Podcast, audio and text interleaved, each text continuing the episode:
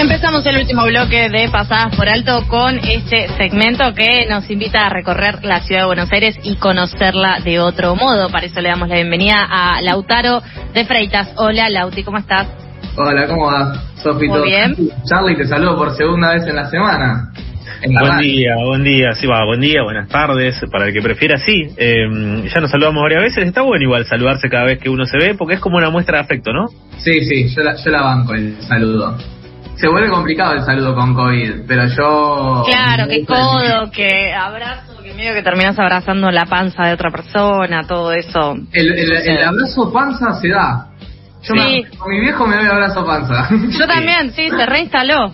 Ni hablar, ni hablar si te saludás con un jugador de básquet, algo de eso, ¿no? Claro que uno que, que está por estas alturas medias, eh, quizás si se encuentra con alguno muy alto se le complica. Eh, Lauti, ¿qué barrio vamos a recorrer hoy? ¿O viene adivinanza, sorpresa? ¿Cómo lo, lo trajiste? Esta, para esta vez voy a hacer que alguien presente el barrio por mí. Una persona de la que no hablamos hace mucho tiempo, pero le guardamos un lugarcito siempre. A ver. Así que acá lo dejo para, para ver si adivinan de qué barrio vamos a hablar hoy. A mí me echó Maradona. A mí me echó Maradona. Y, y después lo que diga Maradona, eh, cuando escuche esto, no me importa un carajo. Lo, lo que sí quisiera tenerlo enfrente, a ver si me dice las cosas como me dijo de que después del partido me va a agarrar. Está bien, yo me la banco. Lo, haría- lo iría a buscar hasta la casa. A ver si este tiene cara, este Torresani, que no existe. A ver, que le pregunten a, la Molina si yo no, le- no lo hice, le dije a, a la Molina que no lo eche. Y esto lo juro por mis hijas. Entonces, lo vuelvo a repetir, a Torresani. Seguro la Habana 4310, séptimo piso. Y vamos a ver si me dura 30 segundos. Quedó presentadísimo. Eh, no sabía que, o sea, voy a decir una burrada, seguro la Habana entonces queda en el barrio de Villa Devoto. Exactamente. Bien. Sí, pensaba lo, eh, que de los 90, ¿no? Eh, invitar a pelear por televisión, porque ahora como que mandás la ubicación directamente. Claro, te espero acá. Ubicación Sí. en tiempo real durante una hora. Venite, venite, Venite. si te la bancás. No, y aparte con pandemia y todo, una cosa que es muy salgo de la escuela, te espero en la esquina, Sí. ahora no, tampoco. Ahora, Un ahora pequeño- El Google Maps. Sí, tal Un paréntesis es que, bueno, obviamente a raíz de, de- de esto que sucedió, que fue real, digo, él pasó su dirección real, mucha gente pasaba por ahí, le tocaba timbre, saludaba, él bajaba, a veces como que hay muchas anécdotas en torno a eso. Sí, sí, sí. Hay muchas anécdotas y bueno, Diego cuando muere y hoy en día cuando vos pasás por esa esquina siempre hay algo, una cartita, una figurita, flores en el palo de que dice Seguro de Habana. Eh, y se, se armó, se armó trem- tremendo quilombo cuando murió, muchísima gente se, se juntó ahí. Sí, y Bueno. en distintos lados, ¿no? Como sí. Eh, bueno, todo pero lo que es fue como la... un lugar base ese, fue como toda la gente de voto y de alrededores ca- cayó ahí. Sí. Eh, para arrancar vamos a hacer la intro de siempre del barrio. La superficie de Devoto es de 6,4 kilómetros cuadrados, tiene una población de 67.000 personas y el aniversario es el 13 de abril y otra vez no es por un tema religioso, siento decepcionarte Charlie, pero es por el día en que se fundó el proyecto para crear un nuevo pueblo, en 1889. O sea, es de los eh, barrios que eran pueblos, tipo Belgrano y todo eso. Claro. Bueno, Bien. tiene mucho esa cosa de voto, ¿no? Como es el, lo dicen las mismas personas del, del barrio, que es como un pueblo con título de barrio. Sí, como una... un- no parece que está dentro de la ciudad de Buenos Aires también. No, Sí. es como algo afuera. Y también es eh, considerado el barrio más democrático, ¿no? Porque, bueno, es el barrio de voto. Ay, no, no, toma- muy pronto empezaste con eso, no estamos tan embebidos todavía. Se presta igual, el nombre Se se presta, sí, se presta. Eh, no lo podía aguantar, lo tenía No, en la no, garganta, no, te está bien, juro. está bien. Eh, bien, bueno, Bueno, Devoto se llama Devoto por Antonio Devoto, que fue el presidente del Banco Inmobiliario y el que compró las tierras donde se va a poner el pueblo de Devoto. Hay que pensar que Devoto fue pensado por Devoto porque estaba devoto a hospedar al rey de Italia en ese lugar. Devoción que no pudo cumplir. Impresionante este juego de palabras. Quedé. Sí, arrancamos con los chistes, yo también no, chistes, tremendo, esto está muy alto. Tengo miedo que los oyentes no terminen sin entender nada de lo, de lo alto vuelo que tienen hoy. No, ahí se terminan los chistes con, con el hombre de voto, pero lo vamos a escuchar muchas veces a Iba a venir eh, entonces el rey de España ahí. ¿Pero eso está lindo? ¿El rey de Italia? Iba, supuestamente él estaba preparando el terreno y iba a hacer construcciones y palacios para que venga el rey de Italia y pase sus días cuando eh, venga a visitar. Eh, Devoto es como un filántropo, va a hacer un montón de construcciones, va a construir un montón de cosas en Devoto que va a dejar a medio hacer por una crisis, que es la crisis de 1890, y van a ser las mismas personas del barrio las que van a seguir las construcciones que Devoto deja. También un impedimento, claro, de que Devoto no pudo seguir construyendo cosas es porque muere. Claro, ese es un principal impedimento para seguir viviendo, ¿no? Claro, y para seguirse haciendo cualquier cosa, básicamente. Vamos a arrancar con el paseo del barrio. Si yo le pudiese poner un nombre a Devoto, lo llamaría el barrio de los palacios. ¿Ah, sí? Sí, primero tiene, es conocido por las casas lindas y las casas originales con estructuras preciosas, pero también hay un montón de palacios. En Alfredo, Alfredo Palacios. Eh, Se te ríe, se te ríe del Auti. Para mí porque quiere tener más aire. Me parece o Tiene que ser un poquito, un poquito más arriba. Eh, lo primero, el primer lugar a donde vamos a, a visitar va a ser la Basílica de San Antonio de Padua, que queda en Avenida Lincoln 3701 y este fue uno de los lugares que arrancó a construir Antonio, pero después fue terminado por eh, los vecinos de, lo vamos a llamar del pueblo. La biblioteca Antonio Devoto, que lleva su nombre, está en Bahía Blanca 4025, es muy muy linda y lo que tiene interesante es que es como un edificio con las columnas romanas, es totalmente precioso para verlo y también se puede entrar. También es muy verde Devoto, tiene muchas plazas y cosas así, ¿no Bueno, Devoto es considerado el jardín de, Capital porque es el barrio que tiene más árboles de toda Capital. Eh, es, un, es un oasis ¿no? en la ciudad de Buenos Aires.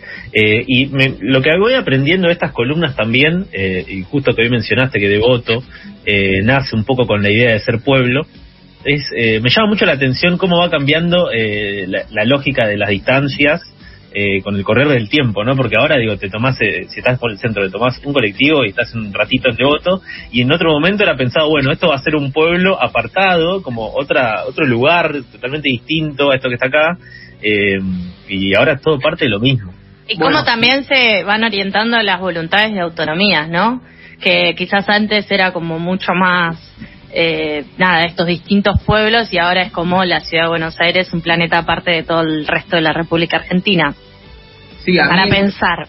Esto con las distancias, yo antes no me no caminaba 10 cuadras. O sea, ahora con la pandemia no me tomo bondi, no me tomo subte, lo hago todo en bici, entonces desarrollé como una bueno, de poder moverme un poco más. Pero antes, para mí, devoto era... Es otro país. Es otro país. Igual para, eh, quiero hacer una salvedad, tal vez estás cumpliendo con el estereotipo del porteñito promedio. Que, uh, porteñito te tiró. 10 cuadras, no, pero de, acá 10 cuadras no, pero escuchame, avísame y de acá dos fines de semana me agendo, me preparo mentalmente, así puedo caminar 10 cuadras porque son medio así de vagos. Eh, no eh, Porteñito eh, vago, te tiró. Pero eso es de atrás de la General Paz y te tenés que tomar cuatro bondis para poder ir al chino. ¿Vos, me estás diciendo, ¿Vos estás diciendo resentido al aire? No, chicos, yo no creo que esto está tomando un color que no me gusta. Se calman todos porque si hay alguien resentida acá es la que es verdaderamente del interior de la provincia que soy yo, no ustedes que son ambos portenitos resentidos. Yo soy bonaerense. Cállate, escúchame, sos del AMBA, no pasa nada. Eh, eh, a Devoto no llega el subte, portenitos. Den respuesta. Hubo un proyecto para que llegue. Pero no se puede. Bueno, eh, eh estábamos hablando del paseo. No, los palacios. Ah, bueno. También la Plaza Arenales es tipo el lugar céntrico de, de Devoto, es donde está toda la vida. Eh, es el único lugar a donde a las 4 de la tarde todavía puedes encontrar un lugar donde tomar un café. Es la plaza, eh, hay un montón de actividades para poder hacer, hay un montón de bares, hay un montón de lugares para ir a comer y es totalmente, es, es hermoso, es muy muy lindo. De ahí se desprende como todas las calles que después se van conectando. Es como todo el pueblo se conecta en ese punto. Otro lugar En Ay Pobres, es el bulevar de los sueños rotos de Voto. Sí, sí. un poco un poco piedra, ¿no? De voto. Claro. Un poco, un poco, no, no, ya te digo. Es, es así, es como que quieren llegar al máximo, van a llegar y se muere alguien. Pobres. Para, quiero cambiar de, de, de página y decir lo único que sé de Devoto. Puede ser, tiene que ver con la comida. Quizás te lo spoileo. No, a ver, tirando. sí. Pero ahí eh, hay un bodegón que en realidad está en Villa del Parque, pero también tiene sede en Devoto, que se llevó el premio a la mejor milanesa, que es el antojo. No, ¿Sabían eso? No. Es un lugar que cortan la milanesa con cuchara. Y como en todo lugar donde No. cortan algo con cuchara, es interesante de ver. Es muy Así que- interesante de ver. Es que sí, ese, ese, ese nivel de ternura es difícil de conseguir Un también. nivel de ternura poético, pero en una milanesa a la napolitana. Así que ya saben, hay que probarlo. Este está por devoto también. Eh, ya que estamos hablando de comida, vamos a hablar de comida. Dale. Los bares notables, que son los que yo les digo en todas las columnas, estos que tienen la identidad de la ciudad de Buenos Aires en sí.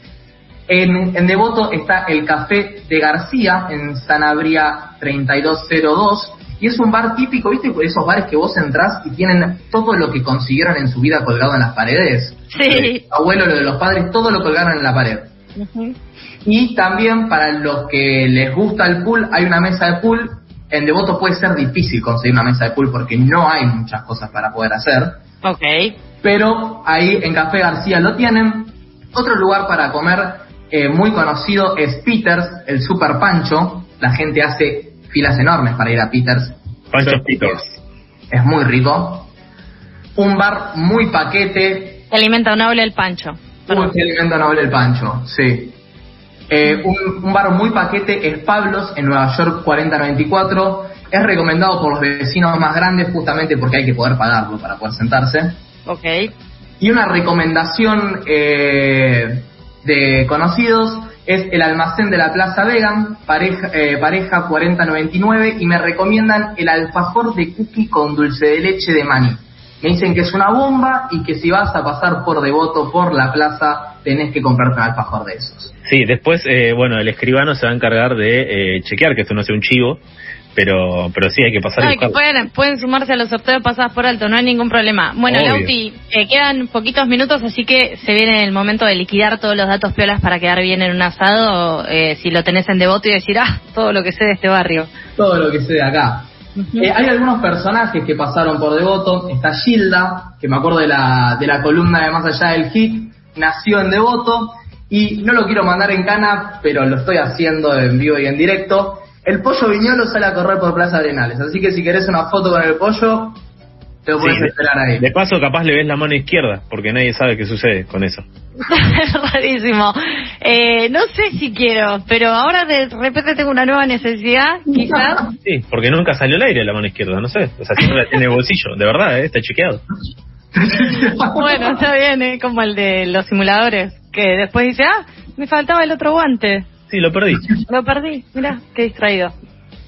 Y bueno, y para cerrar, eh, estamos hablando de Devoto, no podemos dejar pasar la cárcel de Devoto, que fue inaugurada en 1927, y una historia, va, historia no, hecho que quiero contar es la masacre en el pabellón séptimo, que fue una masacre en que los sobrevivientes dicen que en una requisa de todo lo normal de todos los días, la seguridad empezó a ser más violenta, les empezaron a pegar, ellos se quisieron defender y empezaron a tirar gas lacrimógeno, empezaron a disparar con ametralletas. Cuando sacan a la policía del pabellón, empiezan a tirar querosén y prenden fuego el, pabellón. Uno de los sobrevivientes, Hugo Cardosos, logra colgarse de una ventana, respirar aire fresco y cuando se despierta, y esta es una imagen que lo lees y te queda en la cabeza grabada, se despierta y ve un montón de gente quemada, un montón de gente de cadáveres en el piso, viene la seguridad, los empiezan a golpear y dice que mientras los llevaban y tenían que subir tres pisos, sentían en los pies el líquido de las ampollas que explotaban con los palazos. Eh, la policía- No te, la, no te la vamos a remar porque la que tiraste es irremontable, amigo, ¿eh? Es para una columna en sí, o sea, dedicarle todo un, un- un espacio a, a la masacre del pabellón.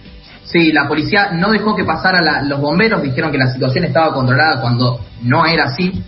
Y para poder ir cerrando, para poder terminar, el Indio Solari hizo dos canciones una que es sobre una de, uno de sus amigos que fue víctima de la masacre, Luis Canosa, y el tema con los que yo los dejo es el pabellón séptimo.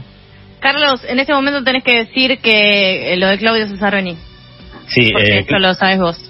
Y Claudia Cesaroni escribe o escribió un libro sobre la masacre del pabellón séptimo que de hecho el indio leyó y de ahí se inspiró para, para escribir eh, para escribir la canción y también lo recomendó en su recital en Mendoza en 2013. En donde ella estaba.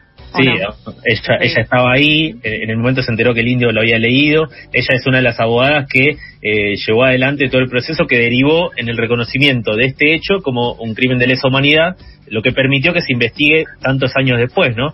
Recordemos que esto sucedió en plena dictadura militar y al tratarse de, un hecho que ocurrió dentro de una cárcel no fue eh, considerado en su momento como un crimen de la dictadura gracias a la lucha de Claudia Cesaroni y otros abogados más. eh, esto pudo ser una realidad. Bueno, todo esto deriva en la canción del Indio Solari. Que vamos a escuchar ahora porque se nos terminó el programa, así que les dejamos con esta canción. Muchas gracias Lauti por tu columna muy completa, como siempre conocemos un poco más, en este caso el barrio de Devoto. Volvemos mañana a las 11 de la mañana. Gracias chiques por acompañar en este aire. No, por favor, gracias por invitarnos. Gracias Lauti. Gracias, gracias. Gracias María por operarnos técnicamente. Les dejamos con esta canción y toda la programación de FM La Tribu. Un beso grande, cuídense, chau.